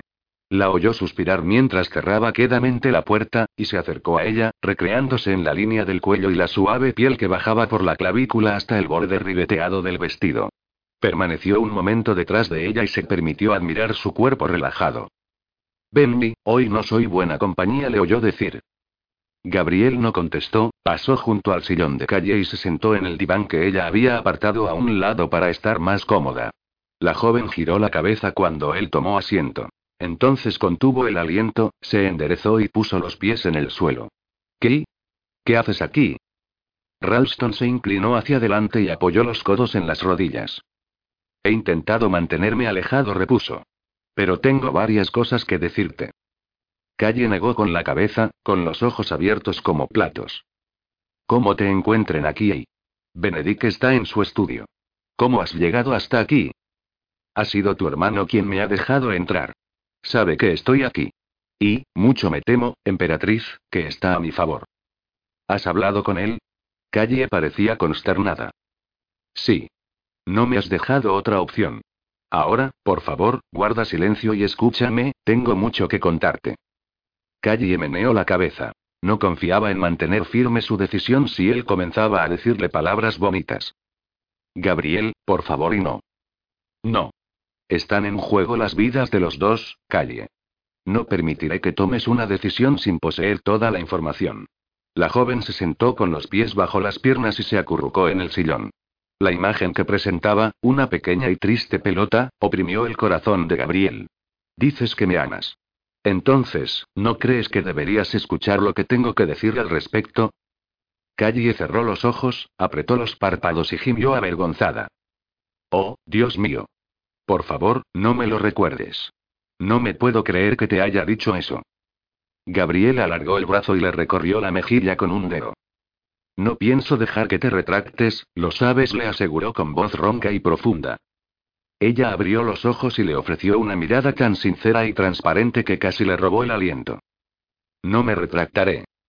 Bien, dijo él. Ahora, escúchame. No sabía por dónde comenzar, así que empezó a hablar según se le ocurrieron las ideas. Mi madre era muy hermosa, tenía el pelo oscuro, brillantes ojos azules y rasgos delicados, Juliana se parece mucho a ella. Apenas era poco mayor que ella cuando nos abandonó y huyó al continente para librarse de nosotros y de la vida que llevaba aquí. Mis recuerdos sobre ella son bastante ambiguos, pero hay una cosa de la que me acuerdo con absoluta claridad. Mi padre estaba loco por ella. Recuerdo haberme escapado de la cama cuando era pequeño para escuchar a escondidas sus conversaciones en mitad de la noche. Una vez en particular, oí un sonido extraño proveniente del estudio de mi padre y bajé las escaleras lleno de curiosidad. Debía de ser muy tarde, porque el vestíbulo estaba oscuro, y la puerta del estudio, entreabierta.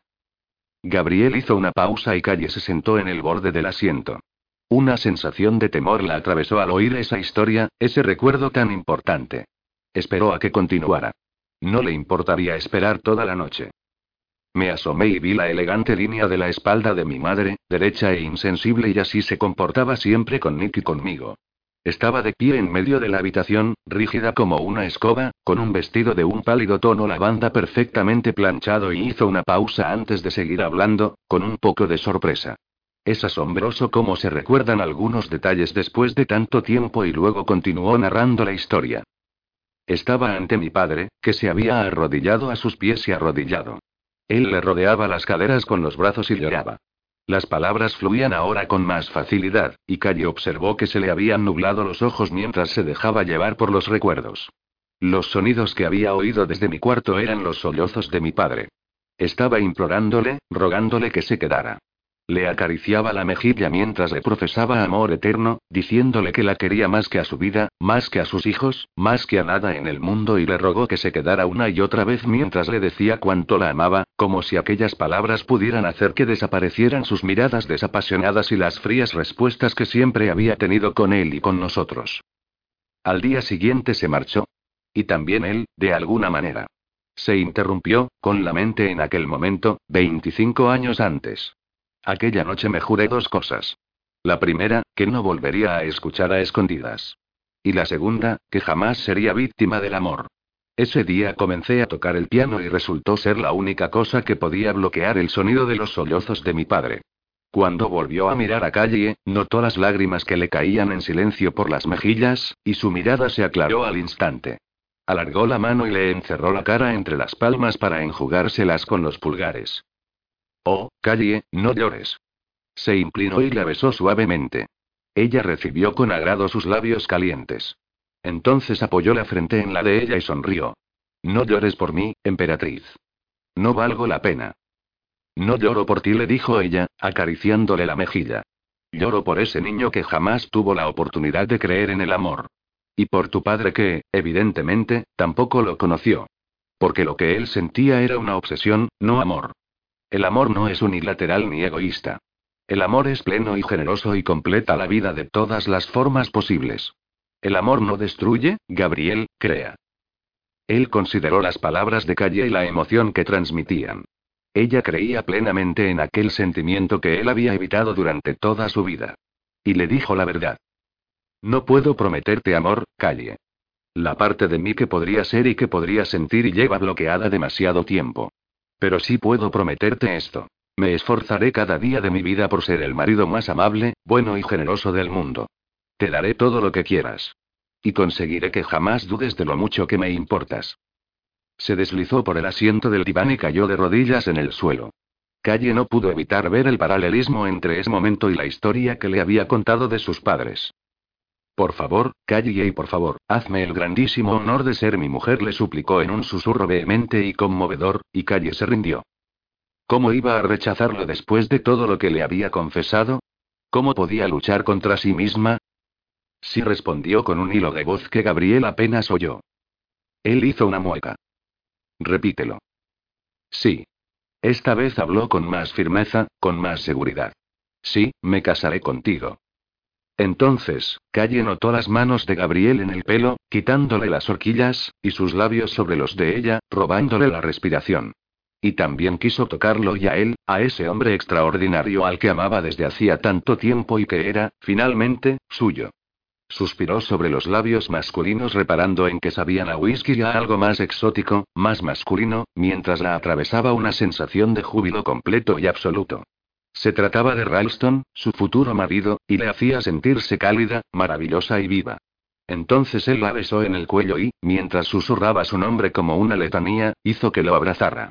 Gabriel posó los labios en la piel nacarada sobre el borde del vestido y le deslizó las manos abiertas por el torso, ahuecándole los pechos con las palmas en un gesto de posesión absoluta. Este vestido, aseguró él, con voz entrecortada y ronca, es un auténtico pecado. Calle no pudo evitar sonreír cuando él se reclinó para observar la plenitud de sus pechos apretada contra el borde de raso. ¿De veras piensas eso? Sí. Está pensado para volver locos a los hombres y para revelar todas tus deliciosas curvas y deslizó perezosamente el dedo por encima del tejido hasta frotar el pezón, sin mostrar absolutamente nada.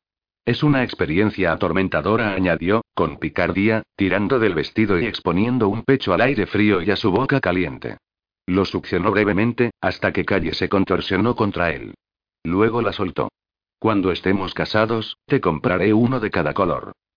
Ella soltó una risita tonta ante aquellas palabras, pero la risa se desvaneció para convertirse en un suspiro, y luego en un gemido, cuando la boca de Gabriel ejerció su magia en aquella carne sensible y tierna. Él saboreó el sonido hasta que recordó dónde estaban.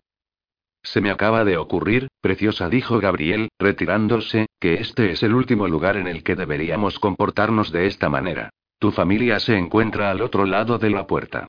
Le sostuvo la mirada y el ardor de los ojos de Calle lo atrapó al momento y, con un pequeño gemido, volvió a tomar posesión de su cálida boca, dejándose llevar por el beso, que le privó de la razón y la capacidad de pensar durante un buen rato. Cuando se apartó de nuevo, ambos estaban jadeantes.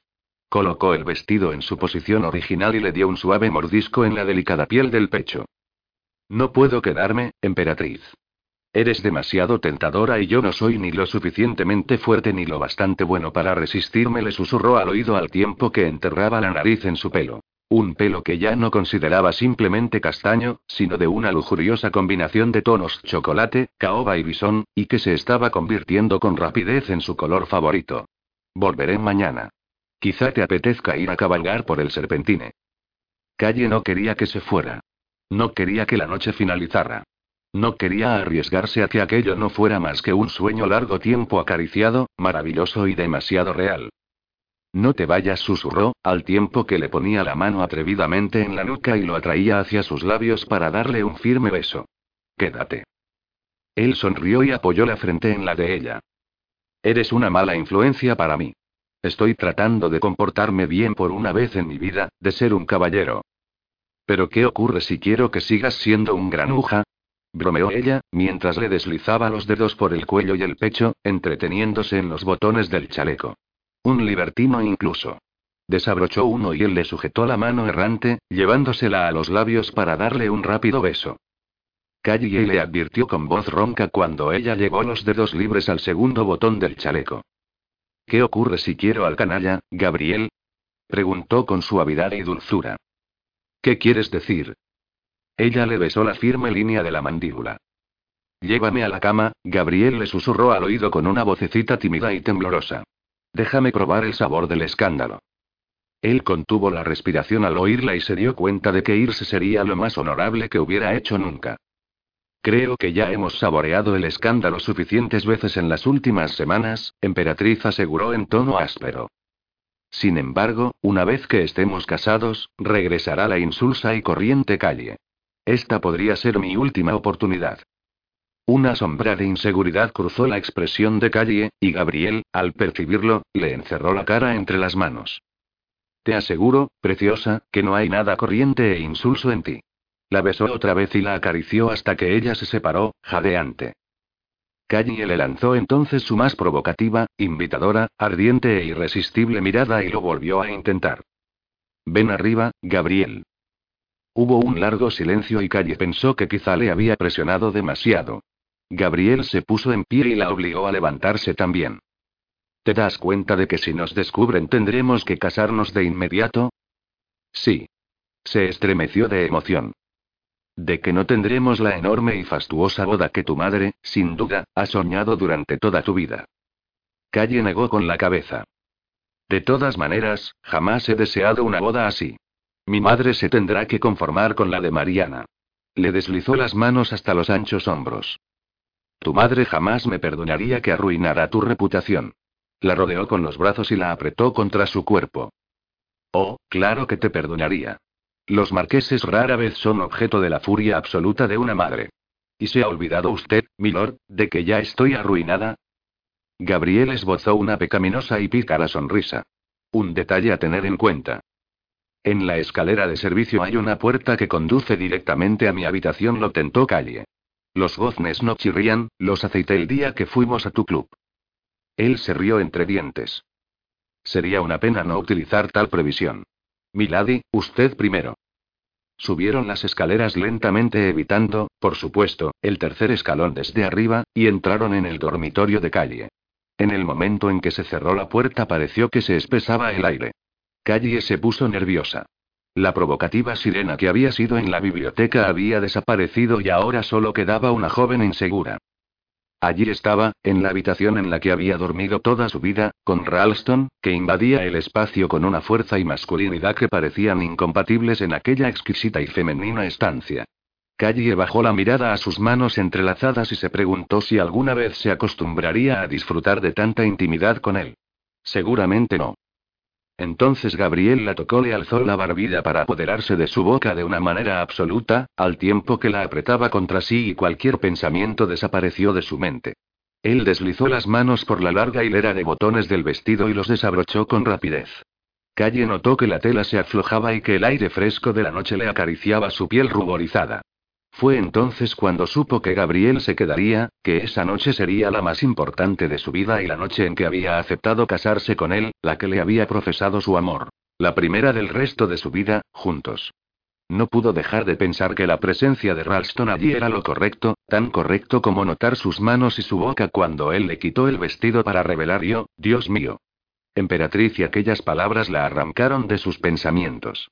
Gabriel tenía la mirada clavada en ella, en su cuerpo cubierto por la hermosa lencería de seda. La delicada tela dibujaba cada una de sus curvas, sugiriendo tentadoramente todo aquello que ocultaba. Él le recordó a un lobo hambriento y ansioso por caer sobre su presa, y ella contuvo la respiración cuando sus miradas coincidieron, llenas de deseo. Callie se sonrojó. Madame Ebert me dijo que te gustaría. Los ojos de Gabriel se oscurecieron hasta adquirir un azul intenso. Madame Ebert estaba en lo cierto. Jugueteó con una cinta de raso de la camisola. ¿Cómo te hace sentirte? Callie cerró los ojos cuando una oleada de vergüenza la atravesó.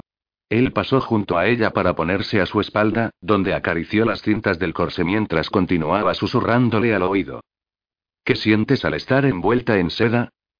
Ella contestó lo primero que le pasó por la mente. Me siento femenina. Gabriel extendió las manos por sus caderas. ¿Qué más? Calle respiraba cada vez con más rapidez, y la anticipación hacía que su voz se hubiera convertido en un excitado susurro. Me siento y hermosa. Él recompensó sus palabras con un suave beso en el cuello. Bien. Porque eres exquisita. Y... La palabra permaneció suspendida entre ellos mientras le desataba el corsé, que se deslizó al suelo sin que ninguno de los dos se fijara en dónde caía. Callie abrió los ojos y se dio cuenta de que él le había hecho girarse hacia el espejo. No pudo evitar observar las manos de Gabriel cubriéndole el torso y apretándola contra él con firmeza. Luego las vio subir para ahuecarle los pechos, sopesándolos. La intoxicante combinación de la ardiente piel de Gabriel marcándola a través de la seda y de sus manos bronceadas contra el pálido azul de la camisola, le hizo contener la respiración. Callie estaba absorta en la imagen del espejo, sintiéndose a la vez tímida y sensual, mientras se preguntaba si debería darse la vuelta. Entonces se dio cuenta de que él también la observaba, de que leía las emociones en su cara a través del reflejo. ¿Te hace sentirte lasciva? Le susurró entonces al oído con una voz ronca y provocativa. Sí, confesó ella. Me hace sentirme y hizo una pausa, buscando la palabra, me hace sentirme viva. Él emitió un profundo ronroneo de aprobación. A mí también me hace sentirme vivo. Entonces la alzó en brazos y la llevó a la cama. Se desnudaron mutuamente y la seda quedó olvidada cuando Gabriel la reemplazó por su boca, sus manos y su cálida piel. La besó en la clavícula y Calle sonrió cuando él se demoró en la difuminada cicatriz en su brazo, donde la fina hoja del florete la había herido en la lección de esgrima. Siento haberte hecho daño, preciosa, susurró él, lamiendo la línea rosada. Calle dejó caer la cabeza en la almohada cuando él la acarició de arriba abajo, dejándola laxa y sin fuerzas. Entonces abrió los ojos y permitió que Gabriel conociera toda la fuerza de su deseo. No te disculpes por nada de lo que ocurrió esa tarde. No cambiaría ni un solo momento. Le ahuecó la mandíbula con la mano y le hizo bajar la cabeza para darle un beso abrasador. Tras unos minutos, él comenzó a trazar un camino de besos a lo largo de su cuerpo, y ella lo sujetó por los hombros para detenerlo. Espera y susurró ella.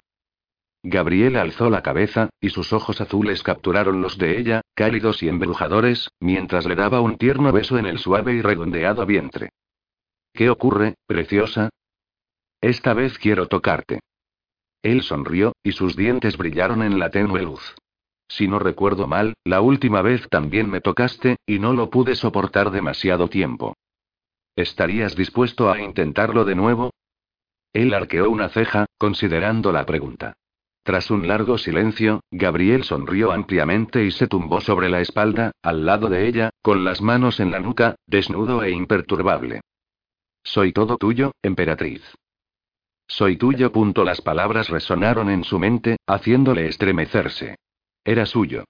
Esa era la primera de una larga sucesión de noches en las que podría tocarlo, sentir su maravillosa calidez. Era suyo. Sonrió solo de pensarlo. Pareces un gato ante un platito de nata. Es que me siento como un gato ante un plato de nata, dijo ella. Admiró el poderoso cuerpo, los músculos tensos, el vello oscuro que le cubría el pecho y se estrechaba hasta formar una fina línea que parecía señalar yo, santo Dios. Era la primera vez que lo veía desnudo en su totalidad. Allí era largo y duro, y tan grande que le maravilló que de verdad pudieran encajar. Tócame, cariño le pidió, como si hubiera leído sus pensamientos. No pudo negarse a aquella invitadora y lujuriosa orden. Colocó las manos sobre él y las deslizó por su pecho hasta acceder a aquella parte de él que tan nerviosa la ponía. Se estremeció cuando ella lo tocó suavemente, un ligero roce fue suficiente para que perdiera la razón. ¿Te he hecho daño? Preguntó ella, y retiró la mano al instante. No aseguró él con voz temblorosa, conteniendo como pudo las riendas de la pasión. Vuelve a hacerlo. Ella lo hizo. Cerró los dedos en torno a aquella dura y sedosa longitud y lo agasajó con una inocencia que amenazó con hacerle alcanzar el éxtasis al momento. Entonces, Gabriel emitió un gemido y puso su mano sobre la de ella para guiarla con dedos firmes y expertos, para enseñarle cómo tocarlo, cómo acariciarlo, cómo complacerle. ¿Puedo besarte ahí? preguntó ella en ese momento. Él pensó que se volvería loco. Soltó una risita y apretó los dientes. No. Pero tú lo hiciste conmigo. Sí, emperatriz, y algún día podrás corresponderme de la misma manera. Pero esta noche no puedo permitírtelo y te deseo demasiado. Oh, dijo ella, entiendo. Sin embargo, la manera en que le miró decía que no lo comprendía en absoluto. Gabriel apartó la mano y rodó sobre ella para cubrirla con su cuerpo, colocándose entre sus muslos sedosos. La rígida longitud masculina quedó contra el centro de calle, donde ella estaba mojada y ansiosa, donde más lo deseaba. Te deseo demasiado para permitir que hagas eso. Notar tus caricias ya me ha vuelto loco de deseo. Las palabras acabaron en un susurro cuando él comenzó a depositar una miríada de besos sobre sus pechos. Luego le succionó el pezón, duro y anhelante, y después se dedicó al otro, haciéndole gemir suavemente. Prefiero pasarme el resto de la noche en el interior de tu cuerpo, hasta que ninguno de los dos pueda pensar en otra cosa. Se apretó contra ella otra vez. Rozó su dura masculinidad contra el dolorido y ansioso sexo de calle, haciendo que la joven se viera recorrida por una oleada de placer. ¿No estás de acuerdo? Oh, sí suspiró ella cuando él repitió el movimiento. Gabriel le mordió el hombro y luego curvó los labios. Eso pensaba yo. Con un único y delicioso envite se introdujo en ella. Callie se dio cuenta entonces de que no sentía dolor ni incomodidad, como había ocurrido la primera vez, sino una enriquecedora y satisfactoria plenitud, que estaba llena por completo. Gabriel no se detuvo hasta que llegó al fondo. ¿Te encuentras bien, preciosa? Sí, me encuentro maravillosamente, dijo ella en un tono reverente que indicó que sentía una mezcla de placer y temor. Cambió de posición debajo de él, y Gabriel gimió, frotándose contra ella varias veces antes de alzarse hasta que solo permaneció en el interior de calle la punta de su miembro. La joven pensó que si se retiraba del todo en ese momento, se volvería loca. Gabriel suspiró. Por favor. La recompensó llenándola de nuevo, llevándola más cerca del límite, haciendo que se elevara a su encuentro, y continuó moviéndose hasta que el ángulo de sus movimientos fue perfecto y ella gritó. Despacio, emperatriz y le musitó al oído con picardía al tiempo que se quedaba inmóvil, o harás que nos perdamos lo mejor. Ella agrandó los ojos y él sonrió. Puede ser todavía mejor, ¿no prefieres descubrirlo? Dispuesto a demostrar sus palabras, llevó la mano al punto donde estaban unidos, deslizando los dedos con pericia en el nido de rizos buscando el apretado brote de placer, que acarició hasta que ellas mordió el labio inferior para no gritar. Entonces él comenzó a moverse de nuevo, creando una dulce fricción entre ellos, animándola a abandonarse mientras susurraba ardientes palabras que hacían imposible que permaneciera quieta. Calle no podía detenerse y él capturó sus labios en un beso estremecedor para impedir que gritara cuando comenzó a convulsionarse debajo de él, latiendo a su alrededor y haciéndole alcanzar el cielo. Y cuando ella apartó los labios de los de él para susurrar te amo una y otra vez, como si fuera una letanía, él se perdió también, conteniendo a duras penas los gritos de placer mientras se derramaba en su interior. Después de un largo rato, Gabriel se retiró, y Calle emitió un leve suspiro de protesta al notar el vacío. Él se dejó caer sobre la cama y la rodeó de inmediato con los brazos. Cuando ella apoyó la mejilla en su pecho, susurró su amor una vez más, con la voz tan baja que él apenas escuchó las palabras. Gabriel permaneció allí mucho tiempo. La observó dormir, notando la sencilla pero poderosa belleza que poseía y admirando la intensidad del momento y de aquella noche. Respiró hondo y se vio envuelto en una jadeante emoción extraña e inquietante para él y se preguntó velozmente qué consecuencias tendría aquello.